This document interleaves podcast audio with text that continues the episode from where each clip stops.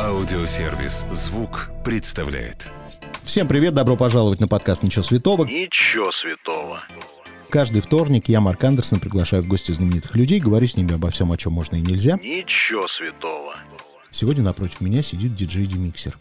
Добрый э, день, вечер, утро. Добрый вечер, дорогие друзья. Первым делом я, конечно, полез э, в запрещенную соцсеть, Мгм. которая запрещена, но все продолжают там постить. Так вот, полез туда и э, увидел самое интересное. Вот как э, мода сначала началась, все перешли на винил, потом какая-то горстка людей вообще перешла на кассеты, нашли свои вокманы старые, а ты в сторис перешел на видеокассеты. Что это такое? Что с тобой случилось? Но я всегда любила айдентику старую. 90-е, 80-е, пластинки, кассеты, теперь уже видеокассеты. Плюс у меня, на самом деле, с детства сохранились практически все видеокассеты. Так. Я их не выкидывал, я их хранил. Сейчас хочу уточнить. А взрослые видеокассеты сохранились? Нет, У у, тебя меня их не и не было? было. Нет, нет. Нет, у меня мультики, какие-то фильмы. Вот. И я купил видеомагнитофон и решил их посмотреть. И, кстати, я удивился, что на большом экране не так уж и плохо это все выглядит. Я думал, что будет все очень мыльно, Мгм. А, очень В такой смотрибельно. дымке, знаешь, такие старые картинки. Да, да, и я даже посмотрел несколько кассет, и даже в таком очень ужасном переводе, и было очень атмосферно. Но я думаю, что пройдут годы, и ты перейдешь на DVD. Там супер картинка. О, а, кстати, супер качество. DVD мне, кстати, вот не сильно нравится. Особенно вот эти пиратские фильмы DVD-шные, это прям очень грустно, особенно какие-то экранки, это все невозможно смотреть, плюс вот эти пахнущие э, коробочки от DVD, эти самопали. Ну, короче, с DVD у меня нету приятной ассоциации, а вот с кассетами есть. Хорошо, что самое ценное в твоей VHS коллекции? Не знаю, у меня есть э, фильм «Матрица» на кассете. Так. А, у меня есть а, различные мультфильмы на кассетах. А, например, там а, Том и Джерри в детстве. Вот есть такая кассета. Что же, что же там у меня есть? Тарзан мультфильм. Ну, короче, там диснеевские всякие мультфильмы сохранились. Значит, эм, еще в этой же запрещенной истории я увидел сохраненный твой пост э, о выпуске с иноагентом Моргенштерном. Мгм. Там же Слава Мерлоу. Ну, тогда он еще был... Тогда ну, еще он был не, не запрещенный. не запрещенный, да. Иноагент. И я удивился, я стал читать комментарии не очень понял, кто твоя аудитория, потому что там были комментарии из серии «Чувак похож на Губина». Я думаю, а что за бабушка это пишет? То есть она не знает, такой Слава Мерлоу. Кто-то, конечно, пишет, «Да зачем тебе такие гости, ля-ля. Я думаю, кто? Кто твоя аудитория? На самом деле, да, у меня аудитория, она очень разная, и она очень часто друг с другом сопоставляется, спорит. Ты не удаляешь никого? Нет. Ну, если только каких-то супер обезбашенных, которые там э, что-нибудь там про политику, может, жестко э, там всех э, обсирают, или просто какие-то неадекваты. Ну, таких, да. Но в целом, когда есть дискуссия, есть разговор, тогда нет, конечно, не блокирую. Но и потом случилась у меня несостыковка. Знаешь, так пазл не сошелся. Сначала я вижу Моргенштерна, Славу Мерлу, а потом бац, и премьера клипа с Клявером. Да, вот у меня такая аудитория такое супер и супер всраты. Ну, в моем понимании. Денис Клявер и как бы твоя музыка довольно современная, актуальная, модная, и Денис Клявер, но она никак не состыковывается. Я послушал трек. Он супер, но там должен быть не Денис Клявер. Нет, в моей картине мира Денис Клявер в эту историю идеально вписывается, и для меня это не всратая история, потому что я реально его заценил. То есть я полюбил его всем сердцем и а, понял, в чем он силен, и понял, чем мы можем друг друга дополнить. А, история получилась следующим образом. Я уже пять лет снимаю передачу по студиям Мгм. про музыкантов, артистам, артистов. Там есть как и про молодых э, хайповых артистов, так и про культовых. И я часто замечал, что в комментариях мне часто пишет Денис Клявер, то есть там э, с галочкой, комментарии, там, что ему нравится. Я понимал, что у меня есть дружественный артист из таких уже состоявшихся э, исполнителей, и я просто думал, что я могу ему предложить, потому что какую-то проходимую историю не хотелось делать, и я начал думать в сторону переработок, э, заранее договорился с лейблом о том, смогу ли я сделать половинку. Мгм. Вот. Они мне сказали, что да, мы тебе даем зеленый свет, давай э, делай все, что хочешь. И все, я постучался к Денису, мы с ним знакомы не были, но я понимал, что он меня знает, он ко мне лоялен. Я ему предложил, он говорит, давай.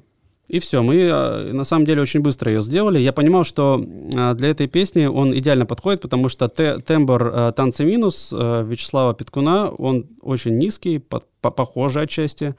И я понимал, что Денис сюда очень хорошо подойдет. Я сделал такую модную аранжировку, немножко с 80-ми. И как бы у меня получилась и довольно такая стильная история, и понятная взрослому поколению, и понятна аудитории и моей, и Денису. И эта история, самое главное, была сделана для того, чтобы она была понятна радиостанциям и телеканалам. Собственно, что у нас в итоге получилось. Хорошо, тогда такой вопрос. Если бы в комментариях вместо клявера тебе часто писал Прохор Шаляпин, что Нет. было бы тогда? Ну вот здесь уже, кстати, да, здесь уже похоже на какой-то трешачок. А, Вот. э, Все-таки э, Денис Вы Клявер- могли бы очистить права Добрынина бабушки-старушки песню. А, да, хорошая идея. Но нет, нет, я все-таки за какое-то адекватное творчество, потому что если пойдешь в трошачок, то оттуда потом, наверное, уже сложно будет выйти, потому что все будут ассоциировать тебя с какой-то такой непонятной музыкой. Теперь они с э, Костюшкиным опять сошлись, Да. Поэтому надо в будущем сделать еще что-нибудь с чай вдвоем. Я сделал ремикс на чай вдвоем. Да ладно, на Да. какую песню? Называется «Нежная».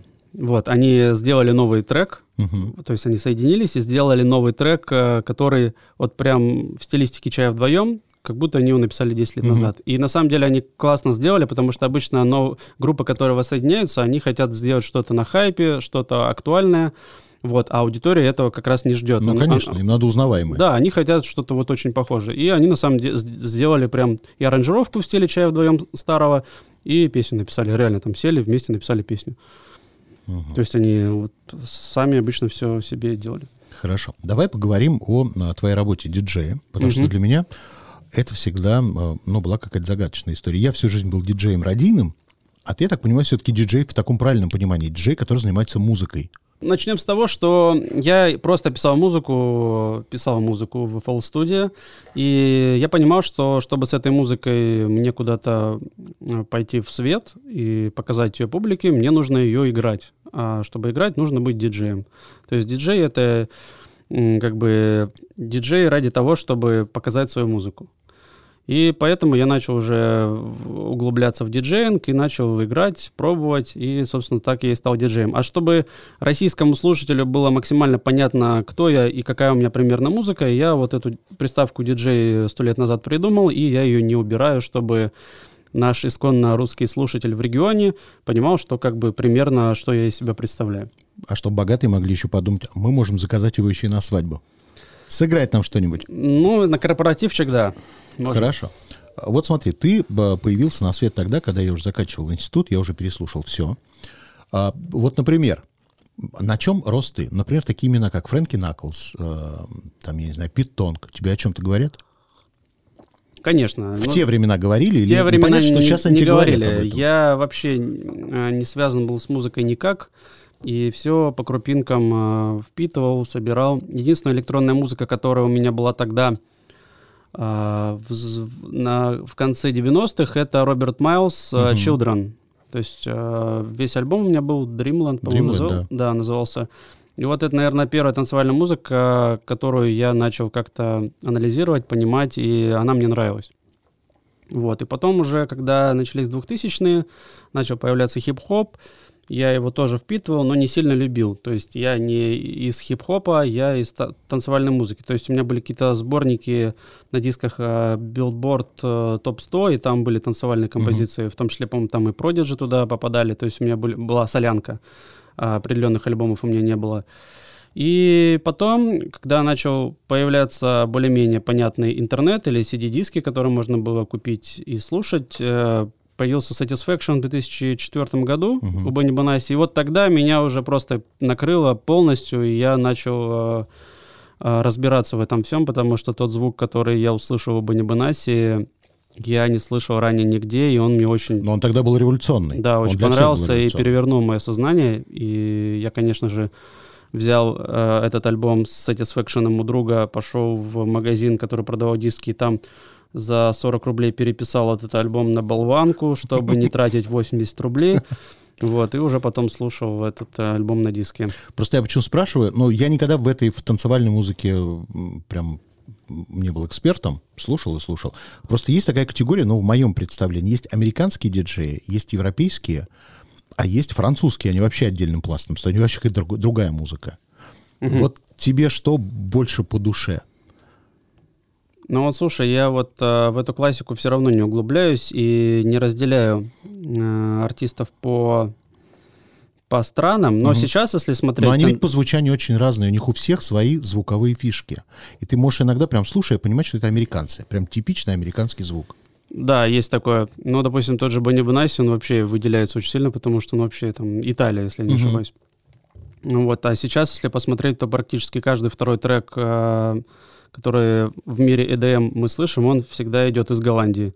А скажи, а вот сегодняшняя, кстати, танцевальная музыка, поп-музыка, вот я ее слушаю, наблюдаю, понимаю, что она немножечко однообразная стала. Танцевальная музыка, она двигается вперед или у нее как стагнация, стоят на месте, или наоборот регрессия, знаешь, как бизнес. грубо Мне кажется, говоря. очень медленно развивается, но очень медленно. То есть э, вот этот пик роста танцевальной музыки, мы его прошли, получается, 10 лет назад, в период э, 2000, наверное, 6 и 2015-16. То есть тогда мы застали в 2012 а, пик EDM, когда пришел Мартин Гаррикс, Мгм. когда стали популяризи- популяризироваться большие фестивали, э, и реально обычные люди, которые не были связаны с танцевальной музыкой, они начали ее понимать и начали Мгм. в ней участвовать. А, Сейчас мы ви- под- видели после этого спад интереса к электронной музыке, к танцевальной музыке. И э, если брать Россию, то тут вообще, в принципе, вот этих фестивалей, которые раньше были даже Alpha Future People или подобные, конечно, мне кажется, уже мы в ближайшем, ближайшие годы пока не увидим. Вот, люди уже перестали массово так собираться и больше собираются в барчиках, в маленьких клубах. И в мире эта тенденция, конечно, также соблюдается, но там до сих пор еще сильные фестивали. Но в целом вот этот большой интерес, который был 10 лет назад, его нет. И плюс сейчас в электронной музыке, как и во всей другой музыке, преобладают а, переработки, каверы. Мгм. Мы слышим очень много переработок на того же уже бедного Роберта Мауса. Каждый месяц выходит несколько танцевальных каверов. И самое интересное, радиостанции до сих пор э, каждый кавер практически пытаются поддерживать. И, конечно, в этом всем э, каких-то новшеств в электронной музыке, в частности, мы практически не наблюдаем. Хорошо. Вот ты диджей у нас молодого поколения, ну для меня. Мне 50 лет просто, поэтому Ого. для меня ты молодежь. Мгм. Так вот, а, что я помню о диджеях своего времени? Они все веселились, играли, а, что-то пили, что-то употребляли, потом постарели.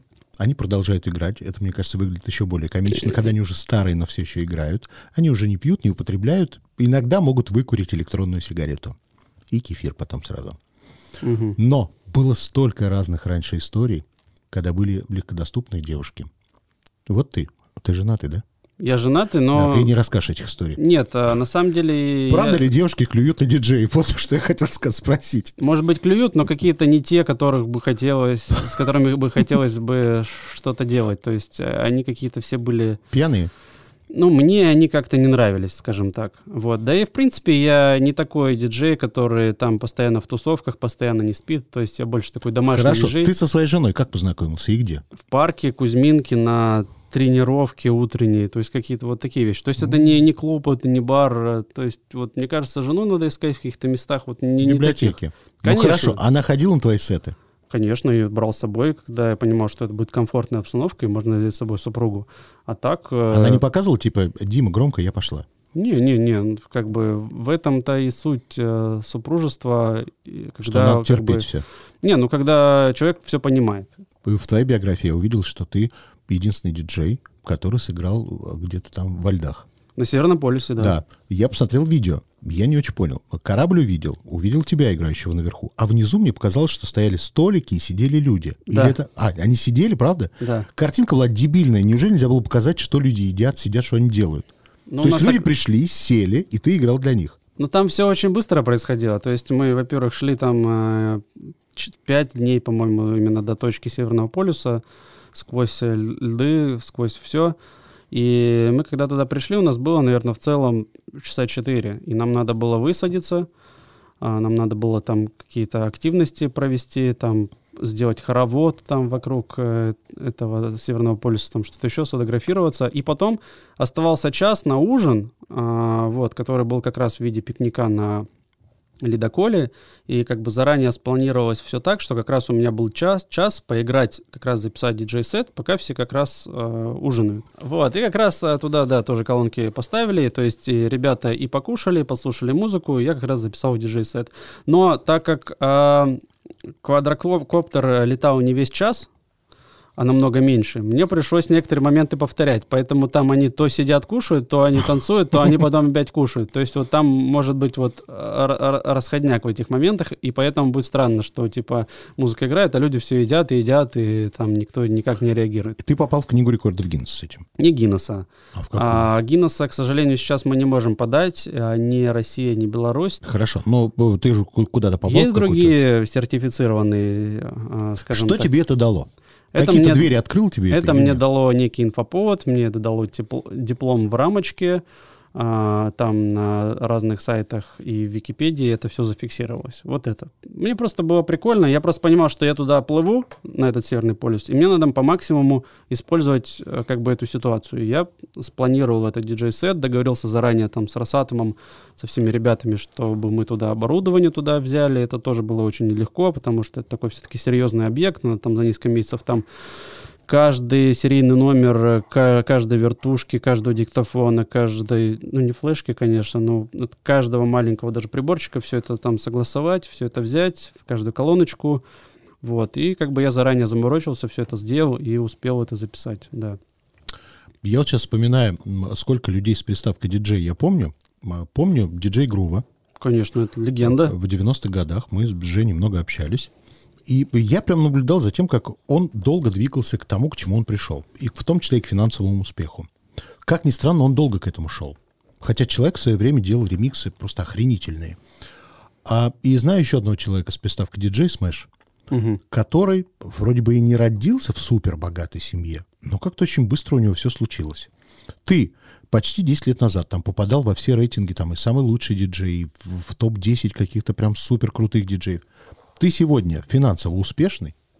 У тебя А, есть заводы, пароходы, рестораны, как у Смэша? Нет, наверное, если говорить про Smash, то, конечно, нет.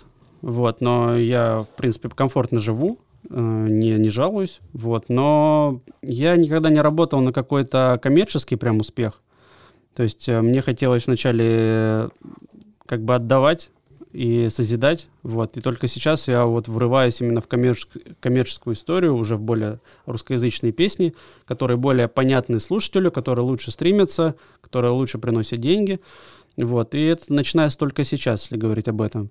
Вот, а тогда мне было интересно, в принципе, попробовать себя в разных стилях, оставить после себя хотя бы небольшой след там в виде, например, передач по студиям, которые я посвятил 5 лет и практически не занимался творчеством. Сейчас я просто меньше стал снимать и больше заниматься творчеством, и больше клипов стал снимать и так далее. То есть вот у меня только вот сейчас уже два трека на русском радио играют. То есть вот сейчас вот я как бы занялся своим творчеством и э, пошло.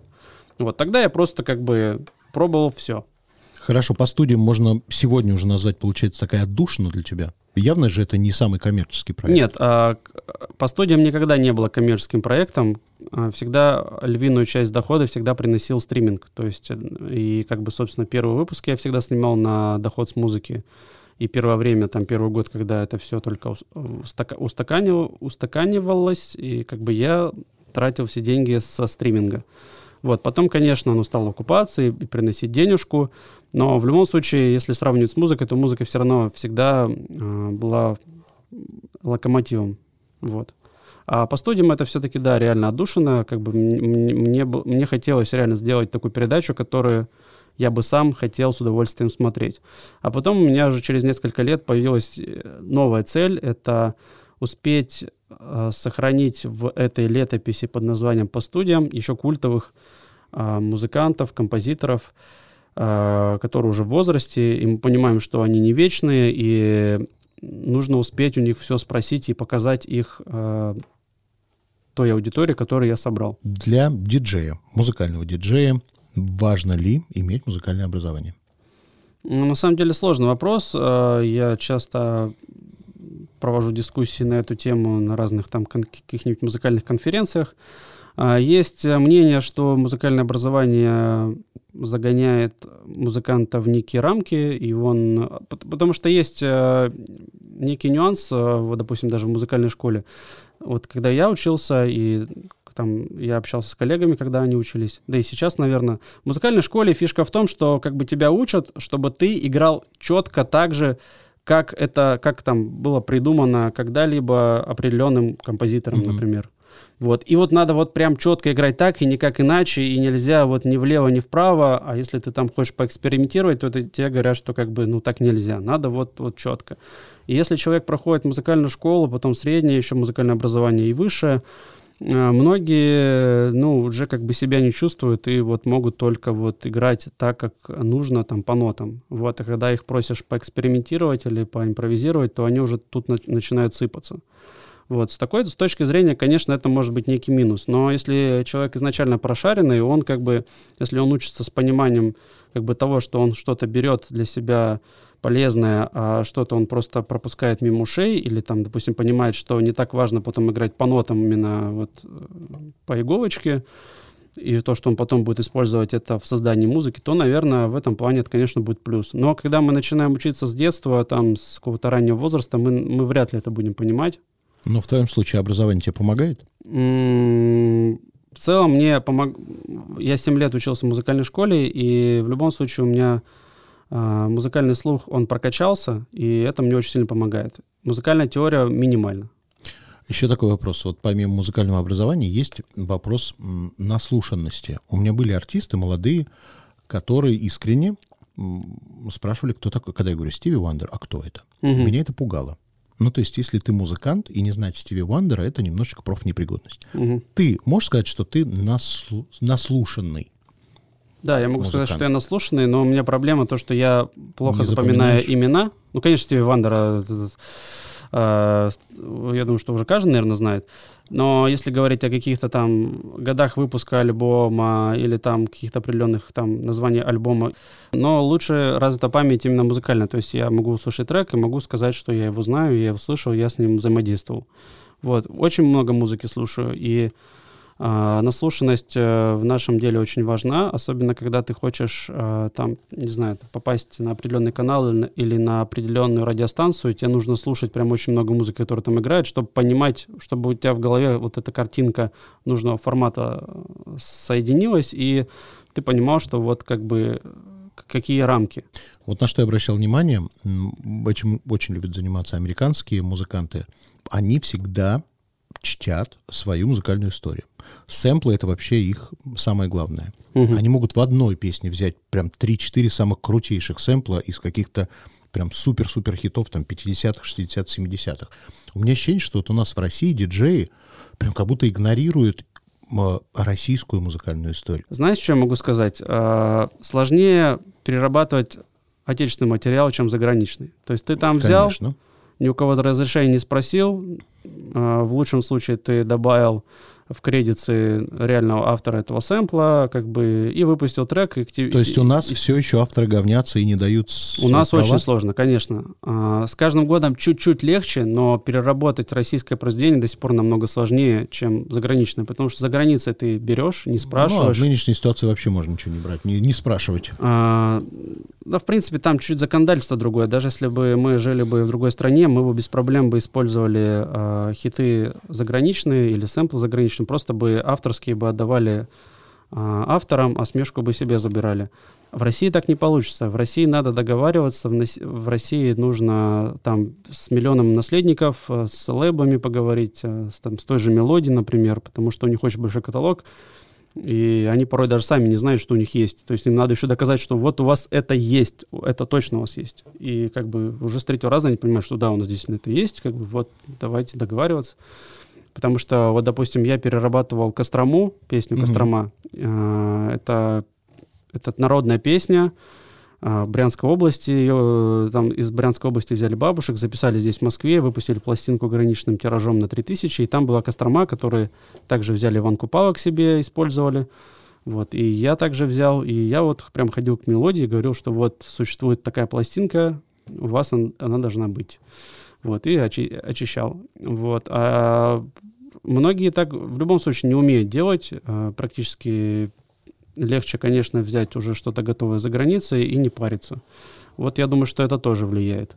Плюс еще, допустим, я не сильно любитель там использовать какие-то сэмплы, что-то очищать. Э, мне порой легче какой-то вот этот прикольный звук самому что-нибудь придумать и с ним работать, чтобы меньше потом времени тратить там с кем-то переговариваться или там что-то очищать.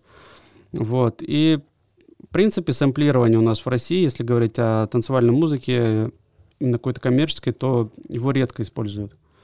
Вот. А многие ребята, может быть, э, и используют вот эти 80-е, 90-е, 60-е и даже советские, просто они не сильно популярны, и их музыку не сильно слушают. Вот. А так всяких энтузиастов, которые крутят бас 3 часа, там, там треки на 10 минут, вот всякие такие вставочки советские я часто встречаю. И когда я, кстати, записывал диджей-сет э, на Байкале, э, я туда воткнул несколько советских э, телепередач э, и, и диалогов из документальных фильмов про Байкал, как раз вот там из 80-х, 70-х, когда вот записывали вот эти прикольные такие дикторские голоса. Это тебе самому пришла идея в голову? Конечно. Но я понимал, что просто диджей-сет, как бы, да, он на Байкале, но мне хотелось его чем-то еще наполнить, какими-то ну, прикольными ну, круто. Ну да, вот бывают какие-то... Но это, знаешь, это не так, что я вот сижу, думаю, чтобы сделать. Вот эти мысли, они как-то спонтанно приходят, и я беру это как бы и реализовываю. Хорошо. Под конец нашего подкаста по традиции есть что проанонсировать? А, да нет, смотрите мои социальные сети, смотрите по студиям, подписывайтесь на ВК, слушайте меня в звуке.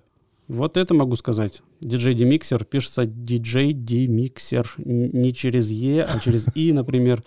Вот. Так как-то так. Ну все. Пока. До свидания. Если вам понравилось, сохраняйте эпизод, чтобы было удобнее следить за новыми выпусками, которые выходят каждый вторник в аудиосервисе «Звук». Через неделю новый герой. Дождитесь.